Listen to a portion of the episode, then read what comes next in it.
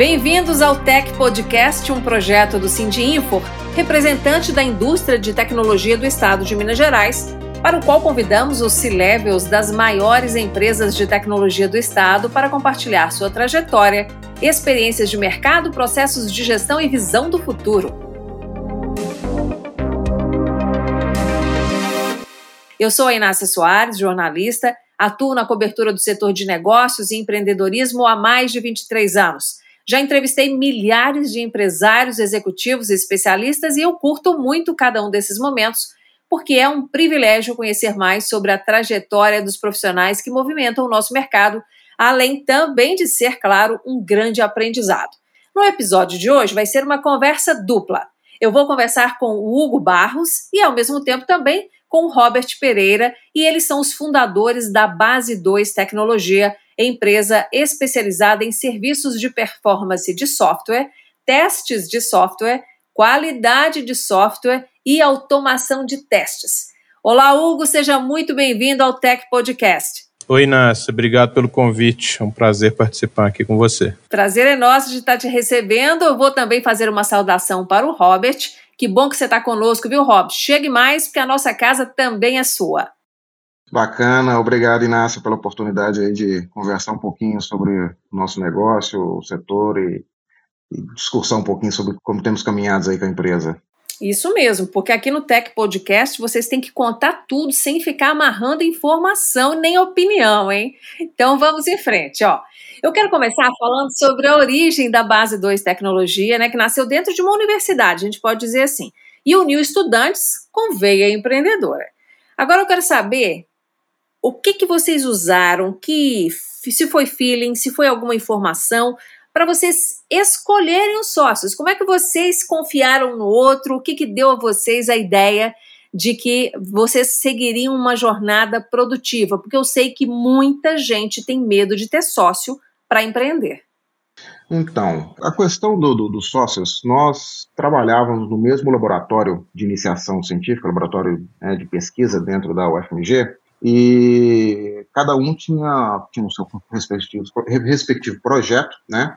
Eu estava num projeto de pesquisa de e-commerce na área de performance, enquanto o Hugo e nós tínhamos outros dois sócios é, que trabalhavam num projeto de computador popular.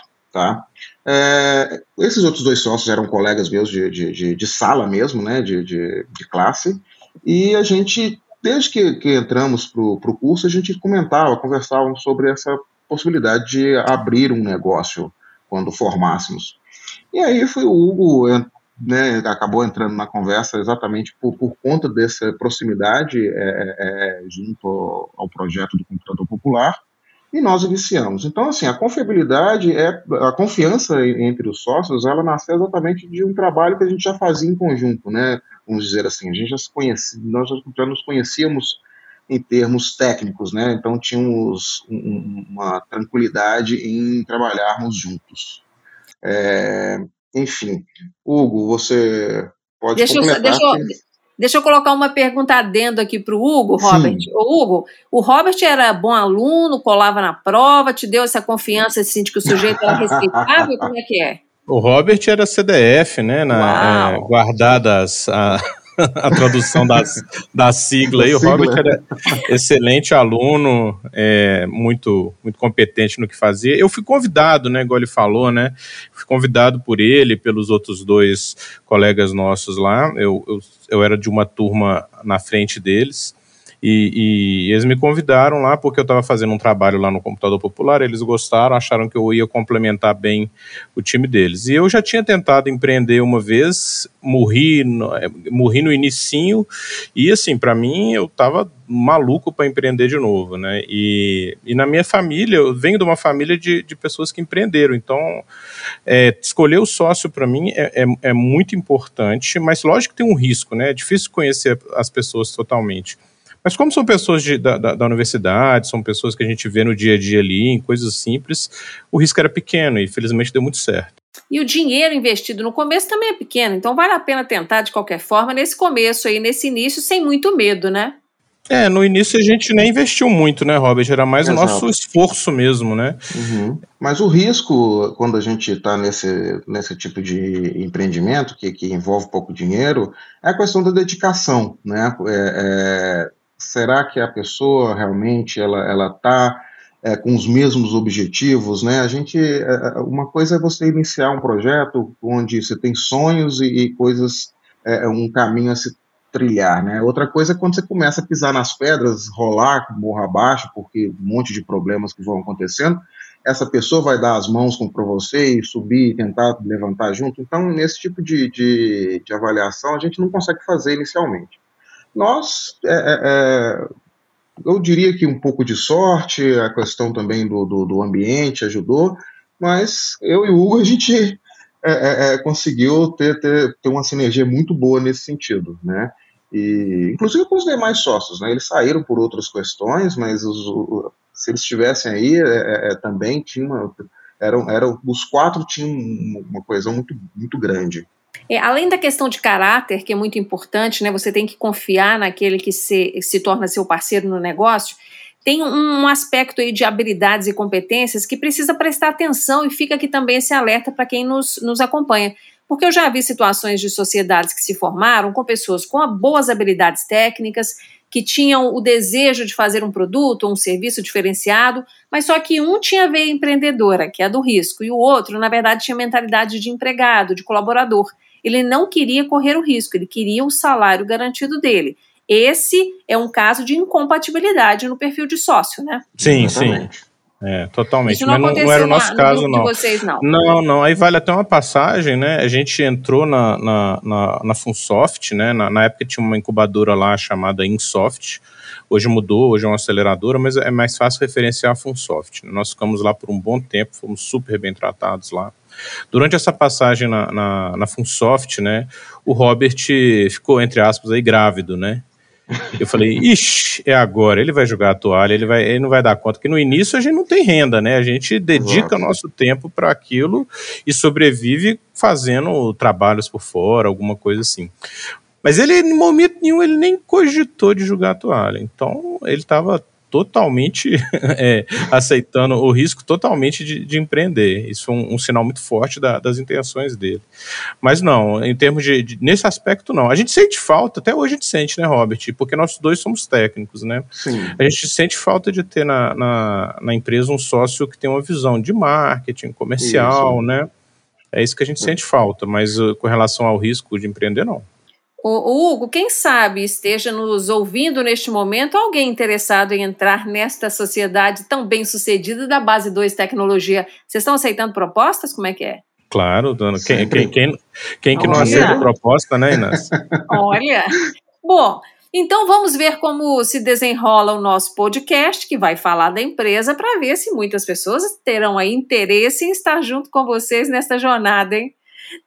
Vamos seguir em frente então, rapazes. É, Hugo, deixa eu começar com você agora. Qual que é hoje a maior demanda que a Base 2 Tecnologia recebe do mercado?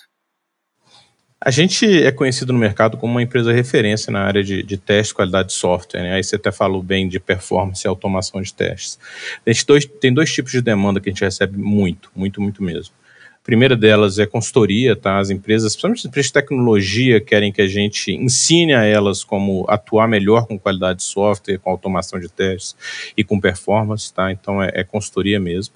E a demanda que é até mais volumosa, né? Que é a apresentar profissionais nossos que vão atuar dentro dos nossos clientes, dentro dos projetos dos nossos clientes, né? Analistas de testes, é, arquitetos de teste, que vão trabalhar com todo o ciclo de qualidade de software, tá? Essas são as principais demandas. Tem crescido muito dentro da Base 2 também, mas aí menos ainda a parte de desenvolvimento de software, tá? E a parte de RPA que é de automação de processo de negócio. Mas a demanda principal são essas duas que eu falei: consultoria em qualidade de software e, e profissionais, né? É, que vão trabalhar dentro dos, dos times dos nossos clientes. O Robert, eu vou falar separadamente de alguns pontos que o Hugo trouxe. Eu começo querendo entender um pouquinho como que funciona o crowd test, né, que é uma das grandes referências que vocês é, se tornaram para o mercado. É, vocês aí criam condições adequadas para que os softwares sejam testados. E eu quero entender como que são feitos esses testes. Então, o, Inácia, o CrowdTest ele, é uma solução que, que, que, é bem inovadora aqui no Brasil, tá? E basicamente o que nós fazemos é trabalhar com pessoas espalhadas pela internet. Nós damos oportunidade para quem quer fazer uma renda extra é, ganhar esse dinheiro a, a mais aí, complementar sua renda, testando os softwares dos nossos clientes. Tá? Mas tem que ser um então, técnico, um especialista? Não, não, absolutamente. É, eu diria que 90% hoje de nossa base, que conta aí com mais de 27 mil pessoas cadastradas, tá? É, 90% não são pessoas técnicas, são pessoas que algumas são formadas em outros cursos, outras não são formadas, mães de família, é, tem até aposentados, tem de tudo na nossa base, tá? É bom ter uma equipe com perfil bem diversificado, né? Porque são os, os usuários reais. Exatamente. É, nós, os nossos clientes, né, são clientes de diversos setores diferentes, entre bancário, entretenimento, é, fintechs, que precisam que estão oferecendo soluções para usuários finais que não conhecem de tecnologia e eles nem têm que entender de tecnologia. Então, é uma oportunidade ótima para quem está né, tá procurando é, é, avaliar a qualidade do seu sistema, em fazer essa avaliação exatamente no, no, no meio onde o sistema dele vai ser utilizado. Tá? Então, funciona da seguinte forma: o cliente ele é, nos aciona para fazer dois tipos de trabalhos diferentes. Um é uma batalha de bugs, vamos dizer assim, né? Os testadores eles ficam em busca de falhas e aí eles são remunerados pelas falhas encontradas e o cliente paga por essas falhas. O outro modelo é o cliente que ele, é, ele já sabe a questão das falhas, já sabe que existem falhas, mas ele quer garantir que determinadas rotinas, por exemplo, o pagamento de um boleto, eu quero saber se o pagamento do boleto está funcionando. Ele determina um roteiro bem específico e os testadores vão executar esse roteiro. Então, eles recebem pelo roteiro executado. Tá? É tudo é, para o cliente é, é, é 100% garantido, porque é, os resultados são entregues com, com, com, evidências claras, gravadas em vídeos. Tá? A velocidade é muito grande, porque eu consigo um, juntar aí centenas de pessoas em, poucos, em poucas horas, poucos dias, tá? E consigo dar ao cliente uma diversidade de dispositivos que a gente não conseguiria no modelo tradicional. E para os testadores, primeiro, é, para essa, essa, comunidade toda, além da questão né, social deles conseguirem ter uma renda extra, eles têm a oportunidade aí de atuar, às vezes, diversos projetos de ponta que nem foram lançados ainda, é, acaba sendo muito empolgante para esse, né, esse pessoal. O Robert, você disse que tem uma base aí de participantes de 27 mil pessoas. Tem espaço para mais? Porque às vezes alguém que está nos assistindo conhece alguém que está um pouco livre no momento e que podia Sim. também aderir. Tem espaço? Espaço é o que mais tem na nossa base. A gente, o nosso, o nosso, nossa plataforma, a CrowdTest, ela está aberta ao público. Quem quiser se cadastrar, pode se cadastrar a hora que quiser é, pode atuar na hora que quiser, quando quiser, com o projeto que quiser. A gente, é, é nós somos bem flexíveis nesse sentido. Então, é, 27 mil e crescendo, tá? A gente está tendo uma, um crescimento de, em média, mil testadores por mês. É, é o nosso volume de, de, de, de crescimento. Mas tem demanda para isso tudo? Tem demanda, tá? É, às vezes a gente não consegue deixar todo mundo participar, porque os projetos, tem muitos projetos que são definidos por perfis. Então, por exemplo, eu preciso de jovens que estejam querendo abrir contas é, em bancos digitais. Pessoas jovens, eu digo, pessoas entre 18 e, e, e 30 anos, né? É, eu não posso, eu não consigo abrir projetos para toda, toda a base nesse caso. E a maioria dos projetos são, envolve perfis específicos, então por isso que nem sempre tem demanda né, para todo mundo mas pelo tanto que a gente tem aí trabalhado com os nossos clientes, a, a movimentação tem sido, tem sido bem grande aí com, com, com, os testadores. O cadastro é pelo site da Base 2 Tecnologia ou outro endereço? Temos um site específico que é o, o crowdtest.me. Esse, esse é o site onde as pessoas vão, conhecem né, a nossa plataforma, conhecem a nossa proposta, e lá tem uma, uma áreazinha de seja um testador, é, os testadores, quem quiser ser testador pode ir lá, ele vai ser direcionado para o nosso, nosso sistema, né? E aí nesse sistema ele vai fazer o cadastro. É bem simples, direto, uhum. é, nome, e-mail e, e, e, CPF e só. A gente não, não, não pega nenhuma, nenhuma informação adicional, é, é coisa bem direta.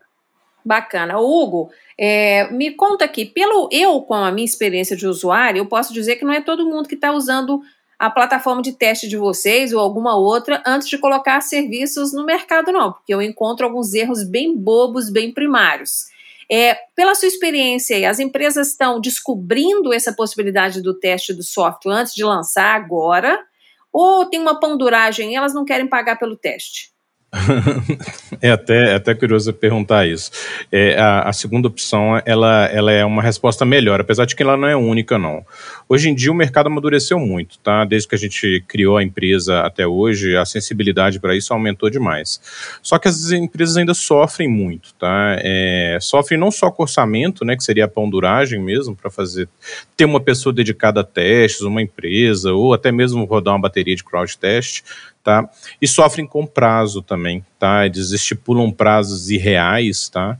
Que não conseguem cumprir e o teste demanda muito tempo, tá? E aí vai espremendo o prazo do teste, porque o software não vai ficando pronto, o prazo vem chegando, não se alonga o prazo, e aí o teste acaba sendo minimizado e acontece algumas coisas vergonhosas que a gente acaba presenciando aí desde startups a empresas grandes, tá? Esse é um processo de amadurecimento que vem ao longo dos anos, mas ele sempre se, se, se esbarra nisso aí. Para mim, sabe, Nácia, a nossa área, a área de tecnologia, ela, ela ainda ela é bem infantil se você comparar com outras áreas aí, por exemplo, engenharia, saúde. Nós somos muito, muito ruins para fazer estimativa. Tá? Então, quando alguém estabelece um prazo que vai entregar uma versão de um software, a pessoa normalmente não tem um embasamento muito grande naquilo ali, não. E aí acaba espremendo as partes finais das entregas do software e afetando a qualidade. Tá? Agora, por outro lado, tem empresas que já amadureceram bastante e já estão entregando softwares com qualidade é, é, exemplar, tá? É, mas é um processo de amadurecimento. Ainda vamos sofrer muito com isso, tá? Isso é uma coisa que é meio intrínseca da nossa área, não, não vai deixar de acontecer, não. Vocês estão falando aí, Hugo e Robert, eu estou me lembrando aqui de uma situação, vocês devem se lembrar também, envolvendo uma montadora que teve que fazer um recall de milhões de carros depois que foi identificado um problema ali de acionamento no airbag, porque o software que disparava ali os sensores, né, que lia os sensores para disparar os, os airbags, não reconhecia o peso de um adulto. E esse foi um problema de software que poderia ter sido evitado em um bom teste, na opinião de vocês? Sim, certamente. É, a questão do teste, assim, é, é, é existem, tem, tem, armadilhas, né? O, o, o Hugo sabe melhor até do que eu, que ele está lá na ponta junto com os clientes, porque a gente procura sempre varrer o, os pontos críticos de, de, de, um sistema, as partes chaves da, da, da que, que, vão ser tratadas no, ao longo do uso, né, pelo, pelo usuário final, mas é, o teste, ele, ele, você falar que você vai testar 100% de uma aplicação, 100% de um, de, um, de um ambiente computacional, como o caso do carro, né, é, é, é impossível. Né? Não vou nem te dizer que é praticamente impossível, porque é impossível nos, é, considerando as tecnologias, as técnicas que existem hoje. Tá?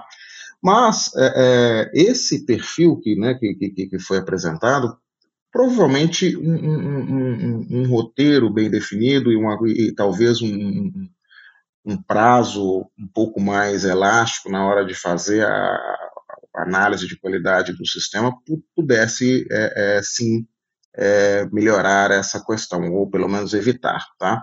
É o que acontece em, em vários ambientes que a gente vê é, o, o, time to market, né, que o pessoal gosta de falar, ele, ele, ele é mais importante do que qualquer coisa, né? Uhum. Hugo, é, deixa eu entender Oi. mais uma questão envolvendo o crowd test, que é o seguinte, eu fico aqui pensando que testes, obviamente, né, eu citei o problema da montadora, eles vão evitar prejuízos. Existe um valor médio para o processo de teste? Eu quero entender no, da seguinte forma: olha, um teste custaria 10% dos investimentos para a construção do seu software. Ou não? É longe disso? É acima disso? Só para quem está nos acompanhando entender qual é a monetização aí, né? O custo desse teste.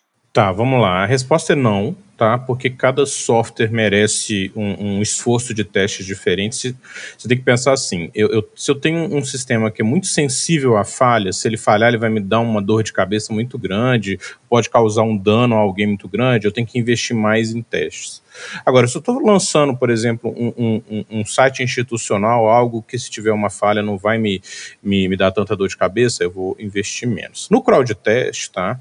É, e o Robert até me corrige, tá, Inácio? Até bom, até bom aproveitar esse gancho aqui só para fazer um, um, esclarecimento. Né? Eu e o Robert dividimos nossas obrigações na empresa, né? O Robert está totalmente dedicado ao crowd test, né? Que é um produto nosso, e eu estou totalmente dedicado à Base 2, que é a nossa empresa de serviços, tá?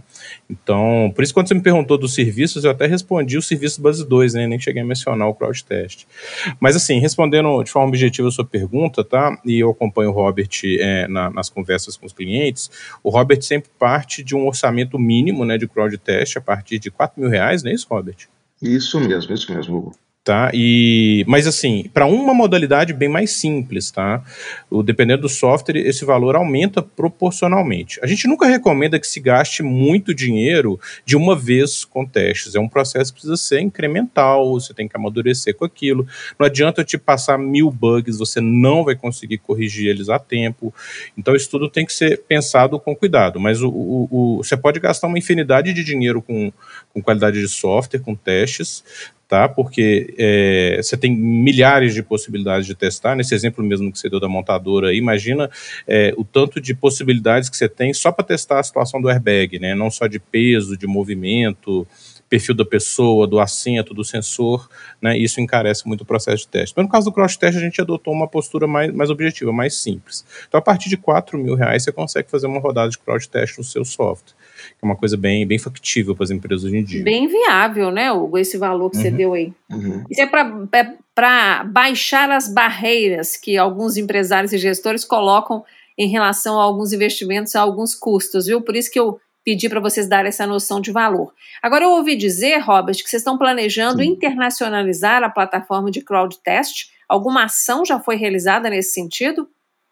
Sim, é, o primeiro trabalho que a gente tem realizado para isso é preparar a plataforma, tá? O site ele já é traduzido, então a gente tem preparado a plataforma também para tradução, tá?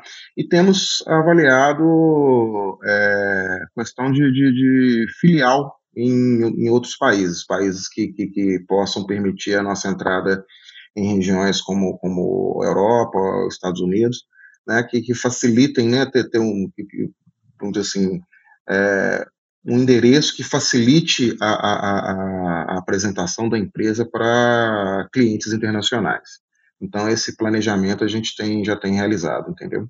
Já tem algum país em mira aí? Olha, é, o, o, país que a gente tem discutido com, com, com bastante frequência é, é um que, que, até foge normalmente do, do, do, dos comentários tradicionais. Né? A gente tem conversado muito sobre a Estônia é, que tem oferecido, é, vamos dizer assim, oferecido benefícios bem interessantes. Para, inclusive, eles têm feito bastante ações aqui no Brasil para atrair empresas para lá. Então, assim, a gente está bem tentado a, a, a, seguir nesse caminho mas nada fechado efetivamente, né? Mas nossos planos têm, têm dentro dos, das nossas ações, a gente tem avaliado com, com muito carinho é, a Estônia como um, um país-alvo. Boa sorte. Eu sei que não é fácil esse processo de internacionalização, além de ter que adaptar muitas coisas do material comercial de vocês, institucional, né? A linguagem em si, eu imagino que da sua plataforma não tenha muita mudança, né? O processo de raciocinar ali o back-office de um software é a mesma coisa, né? Não vai mudar de país. Sim. Mas aquela interface que o usuário acessa e todas as conversas né, com os prospects, isso muda e vocês têm que estar preparados até para as questões culturais, né? Vocês estão atentos a isso.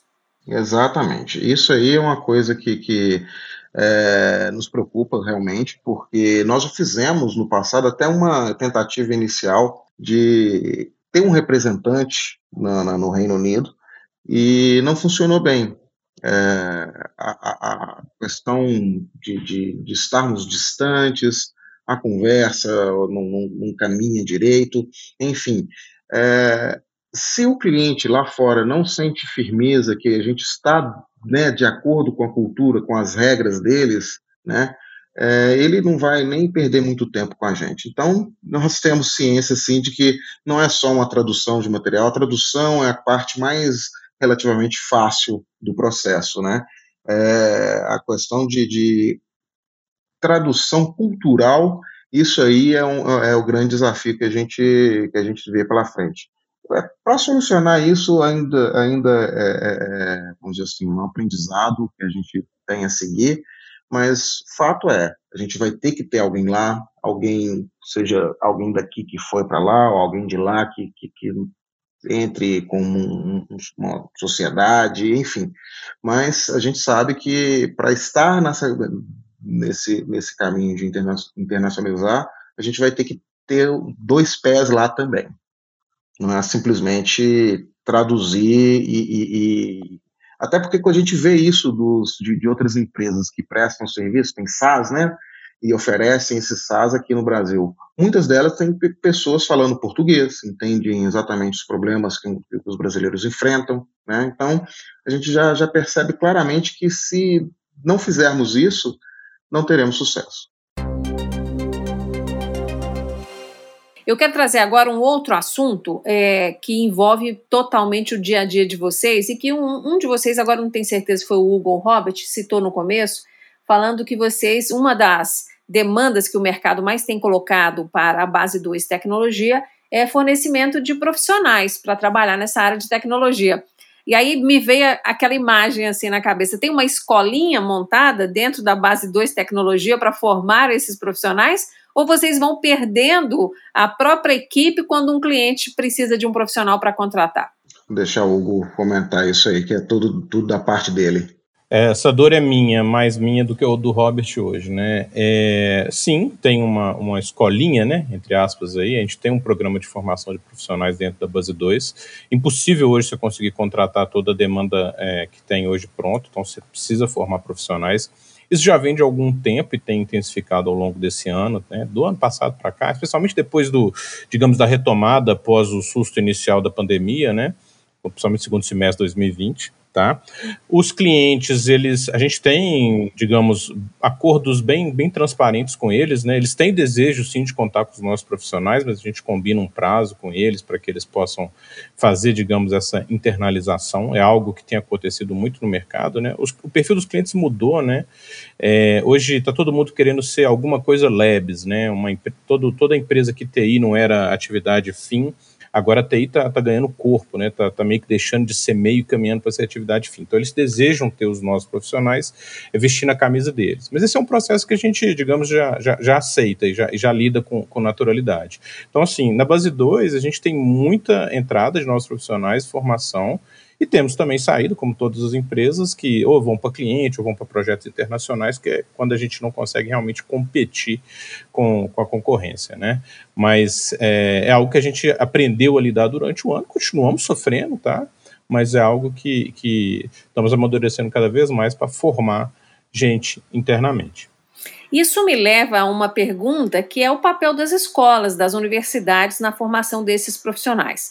Quando vocês contratam, essas pessoas estão prontas para o mercado, estão prontas para entender a, a, peculiaridade ali da base 2 tecnologia, dos clientes de vocês, ou vocês percebem uma, um volume grande de profissionais entrando no mercado a cada seis meses, mas sem a qualidade que o mercado precisa agora? Vou, vou responder também, Robert. Pode, pode ir. Olha, o mercado, ele baixou a régua de exigência dele, tá, Inácio? É, ele, ele também sente a, a, a, falta de mão de obra, tá? Os números estão dizendo aí que o gap anual brasileiro estimado é na ordem de 30, 35 mil profissionais ano, tá? De TI?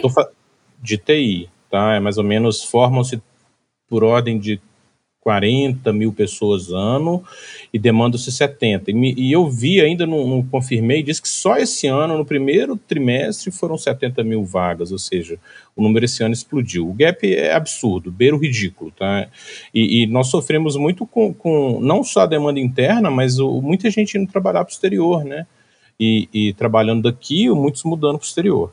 Tá? Então, isso é algo que a gente está sofrendo muito. Mas, assim, os profissionais, voltando à sua pergunta, os profissionais, é, como a régua baixou, é, não tem uma exigência de maturidade tão grande, a maioria do, dos, dos clientes dos projetos estão querendo pessoas proativas, que têm autonomia, corram atrás, que estudem, que não esperem muito. Quem tem esse perfil, e esse perfil não necessariamente você precisa ter muita experiência de vida, né? É um perfil que você vê já em alguns jovens. Essa pessoa costuma se adaptar muito rápido e é muito bem-vinda. Poderia dizer que ela, ela, ela já está muito próxima de estar tá pronta. Lógico que tem a parte de fundamento técnico, né? Na parte de fundamento técnico, aí não tem muito jeito, né? Ela, ela realmente vem com base das universidades, mas tem assuntos de, de mercado que elas não, não têm acesso. Aí é vivência mesmo. Tá? Um problema que a gente tem é que tem muita gente que vê muita propaganda de, de, de, empresas que tudo é muito lindo, tem um escorregador, tudo muito divertido, tem um, tem um balanço, e aí vem com uma expectativa meio, meio, errada do, do, da, do dia a dia. O dia a dia de trabalho é duro, né, para qualquer profissão, né. Isso gera alguma frustração em alguns mais jovens, tá. Mas não é, não é regra, não, mas isso pode acontecer. A passagem pela mesa de sinuca é um momento raro, não é toda hora, não, né? É, não, definitivamente é, não. É, é bem rara. A descida, o escorregador fica meio empoeirado depois de um tempo, né? Boa descrição. Vocês, acho que vocês quebraram aí com os sonhos de algumas pessoas que estão nos ouvindo, mas tudo bem, faz parte do jogo também, esse momento em que a realidade entra pela porta, né? Agora, pessoal, é, nesse momento de pandemia, muitas empresas, e não apenas aquelas do setor de tecnologia, como a Base 2 Tecnologia, elas descobriram que podem contratar pessoas que estão em outros lugares, porque já que estava todo mundo trabalhando em home office, por que não fazer a entrega desse conteúdo à distância? Vocês uhum. ampliaram a participação de pessoas de outras cidades, estados ou até de outros países na base de profissionais da empresa? Olha, Significativamente, tá? É, de outros países, não. Ainda não, né, Hugo? Mas é, em termos de, de, de regiões, é, é nossa, nossa base de, de profissionais está tá, tá bem diversificada agora. É, é uma, primeiro que é uma, uma necessidade, porque é, a pandemia mesmo impediu que, que, que, a gente ficasse em escritórios. Eu acho que essa necessidade se tornou um aprendizado, nos ensinou que a gente pode trabalhar remoto, e isso fez com que os clientes também flexibilizassem esse, esse, esse ponto, né? Outra coisa é exatamente o que o colocou, a falta de mão de obra. Então a gente tem que, a gente, se a gente fica limitado a contratar pessoas que estejam somente na nossa região para poder voltar para o escritório ou não, é, isso nos deixa atrás do, do, da, da, concorrência, né? Então o, o, a questão da flexibilização para o território nacional é, isso, é, isso é um fato básico que, que para a gente, né, na nossa visão, que eu acho que não tem volta mais não. Talvez algum outro cliente volte a criar algumas restrições, né? Ah, não, eu não quero voltar todo mundo para dentro do, do, do, escritório. Eu acho que não vai ser o caso da maioria, muitos vão trabalhar híbrido, mas é, é, é essa abertura de, de, trabalhar com pessoas no, em diversas regiões, isso aí tende a, se fortalecer nos próximos anos. Uhum. O Hugo, agora ter parte da equipe ou quase toda ela trabalhando à distância em casa, isso é só bom ou tem lado ruim também? Olha, eu diria que é 90% bom, tá? Tem gente que sente, tá? Porque assim, você trabalhar em casa, é, você tem que ter, de certa forma, um espaço para você trabalhar, um isolamento. Você tem uma casa que mora muita gente, tem criança, tem cachorro, tem gato. Gato até não faz muito barulho, não, mas cachorro faz bastante. É, é, e isso, isso atrapalha, incomoda as pessoas. Tem algumas que sentem, né? Nós estamos vivendo uma era que estamos tendo é, muitas doenças da mente, né? As pessoas estão sentindo isso. Mas eu, por isso que eu falei que é 90%, porque assim, uma economia de, de translado, você tá no. Quem tem filho pequeno, então, tá podendo aproveitar como nunca a convivência com filho pequeno, né? Isso é muito importante, né? É, convivência com, com familiares. Então, assim, é, eu diria que é muito bom. E eu acho difícil voltar atrás, ainda mais com essa carência de mão de obra. Essas pessoas vão poder escolher onde trabalhar, se vão trabalhar remoto ou não, é, a questão de voltar para o escritório vai ser muito difícil de ser concretizada, tá? Eu acho que, inclusive, eu vejo algumas empresas tentando fazer esse movimento, mas eu acho que elas vão sofrer muito ao fazer isso. Uhum.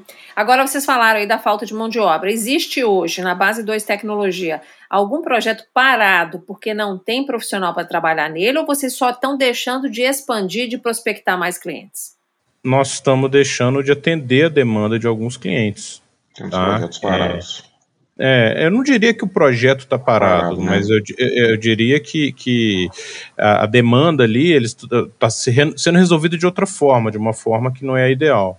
Tá? Então, sim, não, e não é só a gente, não. Isso é, é o mercado inteiro, não, não tem mão de obra suficiente para executar tudo o que deseja na velocidade que deseja.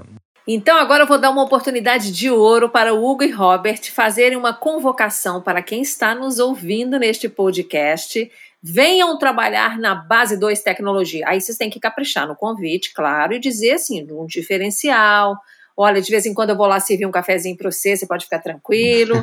É, conta alguma coisa aí, porque pode ser uma oportunidade de ouro para vocês atraírem alguma, alguns profissionais, algumas pessoas que estão nos ouvindo, hein? Caprichem. Vamos lá. Vou começar claro, com você, claro. Robert. Bom, é, venham para nós dois, porque hoje somos uma empresa que temos um diferencial, que trabalhamos com teste de software, a gente permite teste de software, RPA, que é, que é robotização de processo de negócio, né? E, e testes de, de, de performance. Quem vier trabalhar conosco vai ter uma experiência bem vasta aí na, na, na área de tecnologia, né? Outra coisa, outra questão, nós como sócios da empresa procuramos estar sempre próximos. Eu entendo isso como, como um, um, um diferencial também da empresa, porque nós não simplesmente colocamos pessoas para dentro e, e deixamos elas caminhando. Isso se reflete até na forma de a gente trabalhar com, com, com, os nossos profissionais. A gente tem um mapa de carreira que é bem estruturado e bem aplicado, tá? Isso, inclusive, é bem rigoroso na, na empresa. A gente é, trabalha com um modelo onde as pessoas são valorizadas por aquilo, pelas suas características profissionais, é, em termos de, de, de, formação, em termos de habilidade, né? Nós valorizamos suas, suas, suas características e com isso é, é, é, elas têm oportunidades reais de crescer dentro da empresa. Nós fazemos uma análise desse mapa de carreira, né, a cada seis meses. Então, se não os sócios, a equipe responsável pelo profissional, né, os, os gerentes responsáveis pelo profissional, além do pessoal de RH, senta com esse profissional a cada seis meses para avaliar a evolução dessa pessoa segundo as metas que a gente traça junto com ela, é, se ela conseguiu cumprir essas metas, se ela atingiu determinada, determinado ponto do mapa de carreira, se ela consegue crescer ou não, tá? É, o nosso mapa de carreira é baseado em pontuação, então a gente trabalha num conceito de pontuação onde cada é, é, é, é skill né, é, pontuado e a pessoa alcançando essa, essa skill, ela ganha esses pontos e ganha efetivamente um, uma, uma chance de crescer na empresa, tá?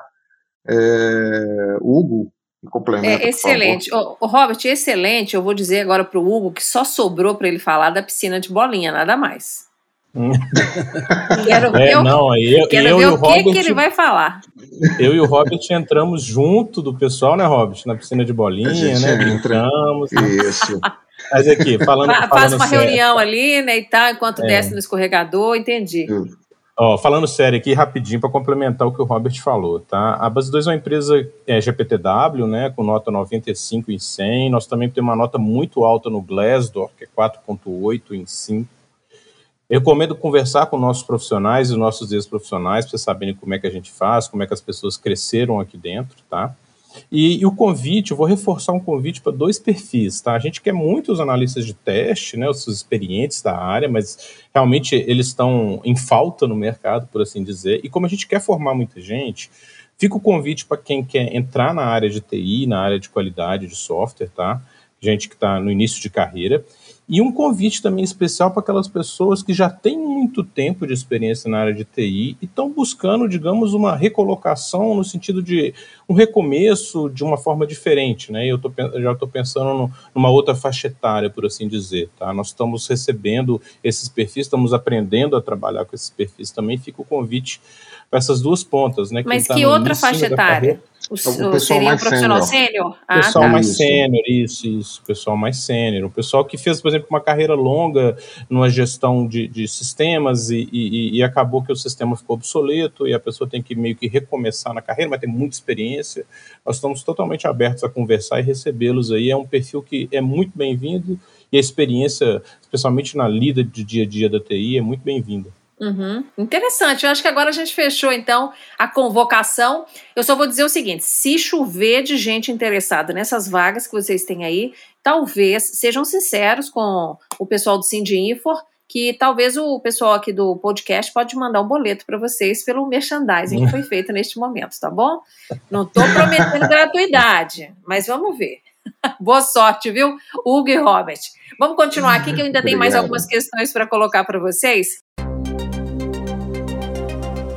Tem muita gente que acha que para a área de tecnologia bastaria que houvesse mais investimento público e privado na formação e na oferta de cursos técnicos. Vocês acham que é imprescindível para o profissional que vai atender vocês ele ter passado por uma graduação ou um curso técnico, por exemplo, de programação já resolveria a entrada desse profissional? Olha, é, eu sou até suspeito de falar porque eu vim de um curso técnico antes de entrar na universidade. Né? Eu fiz o Cefet. Então, é, como, como, tal, eu sempre defendi muito a ideia de contratação de técnicos. Aí eu vou te dar o meu ponto de vista pessoal, não estou falando em nome da empresa. O Hugo pode né, opinar também com a visão dele. A minha visão pessoal aqui hoje o mercado pode sim absorver bem esses técnicos. Claro, não é qualquer técnico, não é o cara que aprendeu ali só abrir o computador, tirar memória e colocar memória, não é esse. É o técnico que foi, aprendeu programação, aprendeu os fundamentos básicos de, de informática, de tecnologia, né? É, nós temos excelentes escolas aqui né, é, no Brasil, no, no, Belo Horizonte, por exemplo, né? não falo só do, do Cefet, Coltec, Cotemig, Polimig, enfim, são, são excelentes escolas que podem, que estão colocando no mercado profissionais que podem sim é, é, é, é atender a demanda de mercado. Tá? Talvez eles não tenham toda aquela maturidade que a gente precise e aí, isso talvez a gente possa trabalhar, essa questão pode ser trabalhada com um pouco mais de, de, de, é, de paciência, um pouco mais de, de, detalhe na hora de uma contratação. Mas eu acredito fortemente que não, não exista mais essa necessidade forte de ser graduação. O que não dispensa, tá? Mas, é, obviamente, poderia sim é, ter, essa, ter essa ampliação. Eu também sou super fã de cursos técnicos, viu, Robert? E pela minha experiência como jornalista da área de negócios, eu já vi profissionais renderem muito com o curso técnico e depois buscarem uma graduação para ter um foco maior na carreira, depois a pós-graduação. Eu tenho preconceito zero contra a qualificação de quem vem de curso técnico. E você, Hugo? Eu não tenho também não, tá? Eu gosto bastante de alguns cursos técnicos, né? O Robert citou alguns deles aí, mas eu queria complementar o seguinte: a gente é parceiro de uma escola chamada Tribe, que você deve conhecer, Inácia, e a gente já trouxe algumas pessoas de lá, a experiência tem sido muito boa. Interessante que ela não é uma escola, digamos, que é, que é do curso, digamos, tradicional de formação, né? Um, um técnico, um segundo grau, uma graduação ela é uma escola, hoje, pelo menos eu vejo ela como uma escola complementar, que forma as pessoas no desenvolvimento de software. Tá? E o interessante é que ela atrai pessoas de outras áreas, e pessoas que você olha o currículo, assim, mesmo não sendo exatamente da nossa área, pô, esse currículo dessa pessoa deve ser, na área dela, sensacional, né? E, e, e, normalmente essas pessoas, eu tenho por mim, que elas, tipo, elas vencem as barreiras de, de aprendizado muito rápido, é um perfil que, que eu particularmente almejo muito poder contar dentro, dentro da base 2. Então, assim, eu acredito muito, mas eu, eu, se eu fosse o profissional, eu não deixaria de pensar em fazer a graduação. Por quê? Porque o mercado ainda enxerga a graduação como um plus em cima do curso técnico, né? Para entrar, não, mas depois é, pode uhum. fazer diferença. Às vezes a evolução dentro da empresa pode ser prejudicada se não tiver essa formação superior, né? Exatamente. Pode. Exatamente. Esse é um ponto. É, é, até uma pessoa me perguntou recentemente sobre isso. Eu falei, é, é, ele perguntou: faço um tecnólogo? Eu, eu mudo para um tecnólogo? Continuo no curso, meu curso de, de sistemas para poder antecipar? Eu falei, olha, é, o mercado hoje está desesperado com mão de obra. Primeiro que a gente não sabe se isso pode dar uma guinada lá na frente. E, e se der uma guinada, a formação né, de, de, de, graduação ela vai volta a ser exigida. Né? E outra questão é a sua evolução na carreira, não só dentro da empresa, mas na carreira. É, em determinado momento haverão vagas, as vagas gerenciais, essas já não estão com, com um volume tão grande assim, não existe uma disponibilidade tão grande de, de, de vagas é, executivas ou gerenciais. E aí o seu histórico, né, o seu, seu histórico de formação vai ser avaliado. Então, nesse momento, é, é importante que você tenha uma graduação. Uhum. Rapazes, eu tenho uma lista infinita sempre de perguntas, mas o nosso tempo está caminhando para o fim, mas eu tenho questões aqui que eu não posso deixar de perguntar. Então, eu vou começar com o Hugo agora, Hugo, depois eu vou fazer mais uma mais técnica para o Robert e a gente vai partir para o encerramento. Hugo, eu quero saber do backlog, que é aí, me corrija se eu estiver errado, é um, um serviço de indicador de tempo, né, que vocês usam na gestão de manutenção, para identificar atrasos. Como que ele é calculado? Qual que é a importância dele para as empresas de software? O backlog que eu conheço, Inácio, eu conheço muito dentro da metodologia ágil, como se fosse a lista de, de, de itens que eu tenho para fazer tá? E na medida que eu vou consumindo esse backlog, existem métricas aí, as pessoas focadas em agilidade, elas podem até explicar com mais propriedade, indica a velocidade do seu time, se o time está sendo produtivo ou não.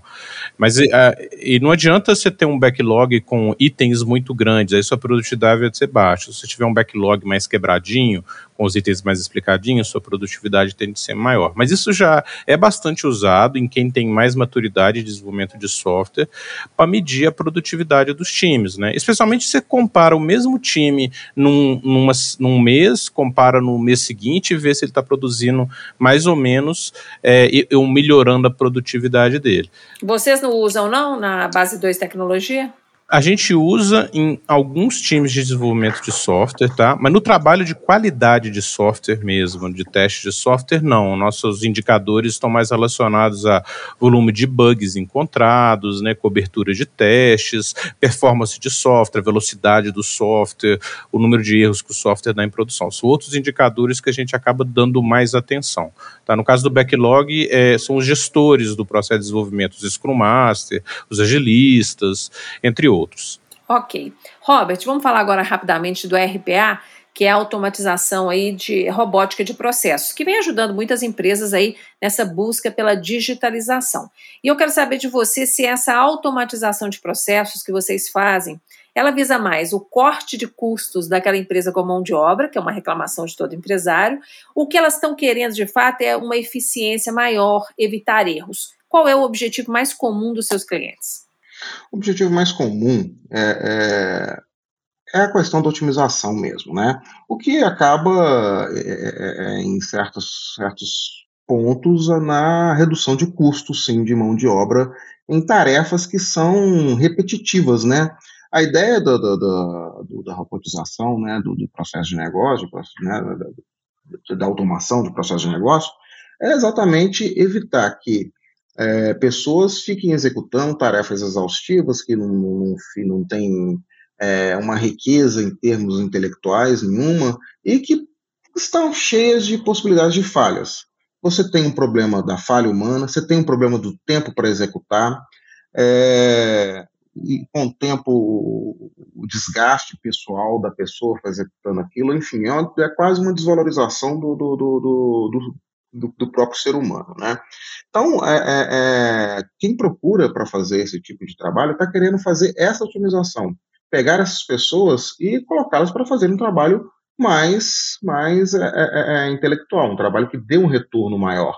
E essa parte que já está bem definida, que é repetida várias vezes, ela seja feita por um robô. Né? Então, com, com, eu não diria zero chances de falha, mas com um percentual de falhas muito baixa, né?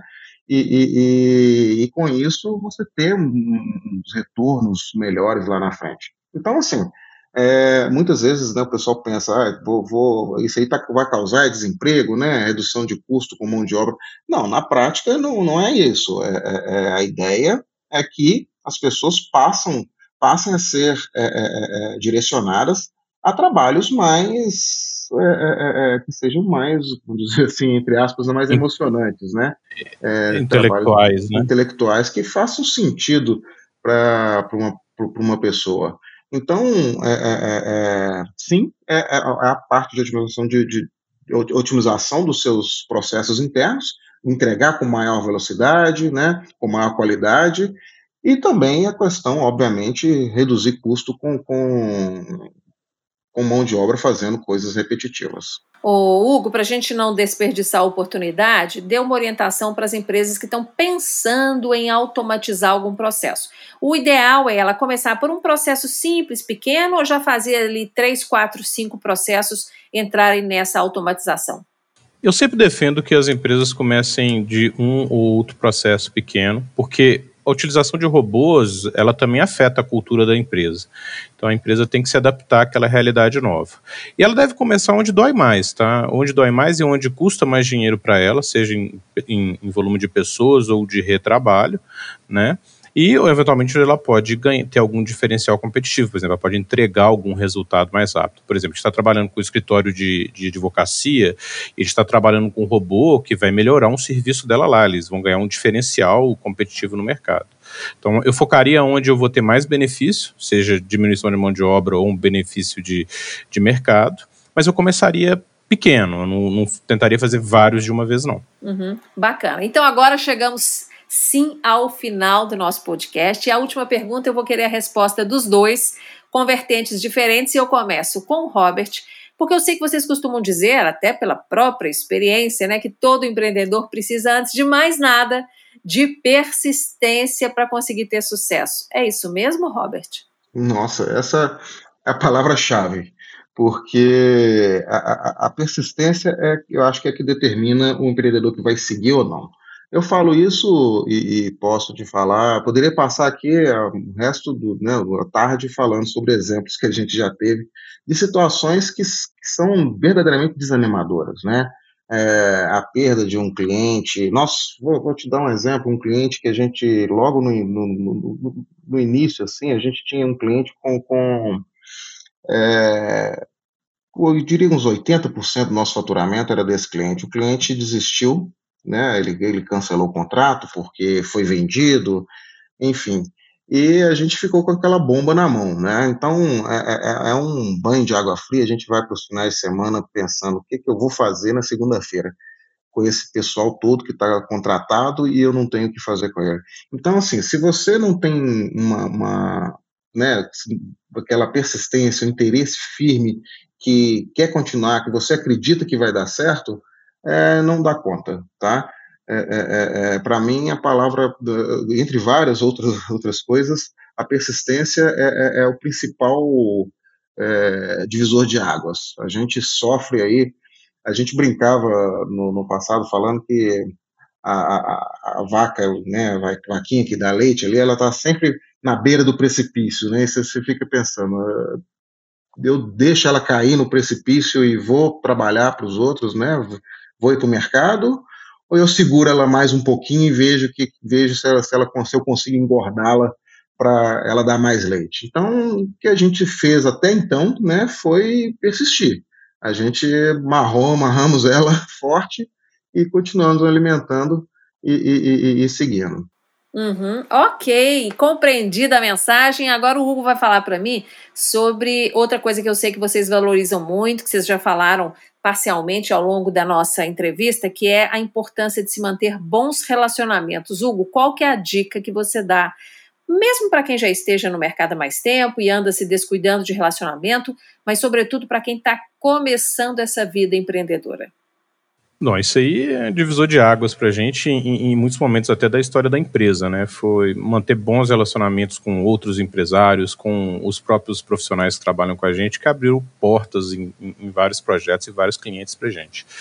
É, a gente sempre teve uma postura bem, bem, digamos assim, é, não muito gananciosa nos nossos projetos, no sentido seguinte: é, a gente quer atender bem nosso cliente e eventualmente nós vamos abrir mão para poder resolver problemas dele visando um relacionamento de longo prazo. E isso para a gente fez toda a diferença no longo do, da história da empresa, tá? Em muitos momentos a gente é, deixou de, algumas vezes até a gente bancou determinadas situações porque a gente via ali uma possibilidade de resolver um problema de alguém e que isso no futuro viria a se pagar de alguma forma, mesmo sem ter garantias disso, tá? E, e, e não, não só isso, né? Relacionamento é um processo contínuo, né? Você tem que estar tá, tá próximo no, do, do, dos seus clientes e dos seus funcionários para você entender o que está acontecendo, corrigir o que for necessário e escutar, né? Escutar o que, o que é necessário para melhorar, seja o que o cliente está precisando e hoje em dia também muito o que o funcionário está precisando e desejando. Né? Então faz toda a diferença. É tirar você de vez em quando do primeiro plano, né, Hugo, e colocar outra pessoa. Sim, sim, isso é, é, é o tempo inteiro, né? Não, não, não, tem, não tem outra, outra opção, né? Uma, a maneira das empresas é, serem geridas mudou muito ao longo das últimas décadas, né? Então esse, essa, essa, essa questão do relacionamento, ela reforçou muito isso que você falou, né? Que você se colocar no lugar do outro, entender a necessidade dele e mudar, né? E ajustar até mesmo a forma da, da empresa empresa trabalhar para poder resolver é, os problemas que eles têm. Rapazes, infelizmente nosso tempo acabou, mas olha, eu achei que a nossa conversa foi bastante produtiva, esclarecedora e que vai ajudar muitas pessoas a ter um, uma visão mais completa do mercado de tecnologia, das oportunidades que, no caso, a Base 2 Tecnologia oferece como prestadora de serviços e uma visão também do desafio da gestão, que é diário, que é horário, que é minuto a minuto, e que a gente sabe que tem que ter entrosamento entre os sócios, sim, tem que ter entrosamento com a equipe e com o mercado para conseguir se manter atuante e crescendo e tendo lucro, que é o objetivo desse esforço todo. Não é isso, Robert? Exatamente, é isso mesmo. Muitíssimo obrigada, então, Robert, pela sua participação conosco aqui, viu? Espero que o Tech Podcast tenha outras oportunidades de interagir com você também. Maravilha. A gente agradece muito aí a oportunidade e, e, e tenho certeza que, que para a gente vai ter um retorno muito positivo. Já, está, já estamos tendo, é sempre bom conversar sobre os nossos desafios, né? É. Nos faz abrir a mente, né? Novamente, porque a gente fica ali dentro do, do, do nosso do nossos universos cheio de problemas para resolver, e aí quando a gente bate o papo, a gente relembra e, e, e reflete sobre, sobre tudo que passamos. Então, assim, o nosso benefício, para nós o benefício é direto, e espero que contribua um pouquinho aí, né, uma sementinha aí para que outros que estejam querendo entrar é, possam né, possam se, se, se, beneficiar dessa informação e entrar com, com, com coragem. E, e, quem queira né, atuar conosco, que, que, que pegue essa mensagem e venha, porque serão bem-vindos. Com certeza, acho que você resumiu bem. A gente precisa de um mercado forte, né, Robert? Com empresas capazes, com líderes e gestores capazes e bem, bem preparados para levar esses negócios para frente. Ô, Hugo, e ó, nós vamos fazer aqui um compromisso público. Quando você instalar a piscina de bolinha, a próxima entrevista vai ser lá dentro, ok? Combinado. Vamos gravar essa, esse momento. Ai, será que Oi. vai ser nunca? Ah, meu Deus, será que vai ser nunca? a, a gente pode pensar numa alternativa, viu? Podemos. Um escorregador empoeirado, talvez. É, e obrigado, viu, Inácio, pelo convite. Aproveito para agradecer o Fábio também, o Fábio Veras lá do Sindinfo pelo convite. Acho que nós TEI estamos vivendo um momento muito especial, né, de mercado e de, e de crescimento para todo mundo aí. Acho que é um momento de todo mundo aproveitar bastante. Que bom. E eu acho que o Robert falou uma coisa legal, viu, Hugo, quando ele fala que uh, foi bom, né, vocês também uh, rememorarem, né, os desafios que vocês viveram, falar um pouco de futuro, porque o nosso Tech Podcast, ele funciona como uma prova prova oral para vocês também, para ver se vocês estão alinhados também, viu? É, não é? É, prova oral.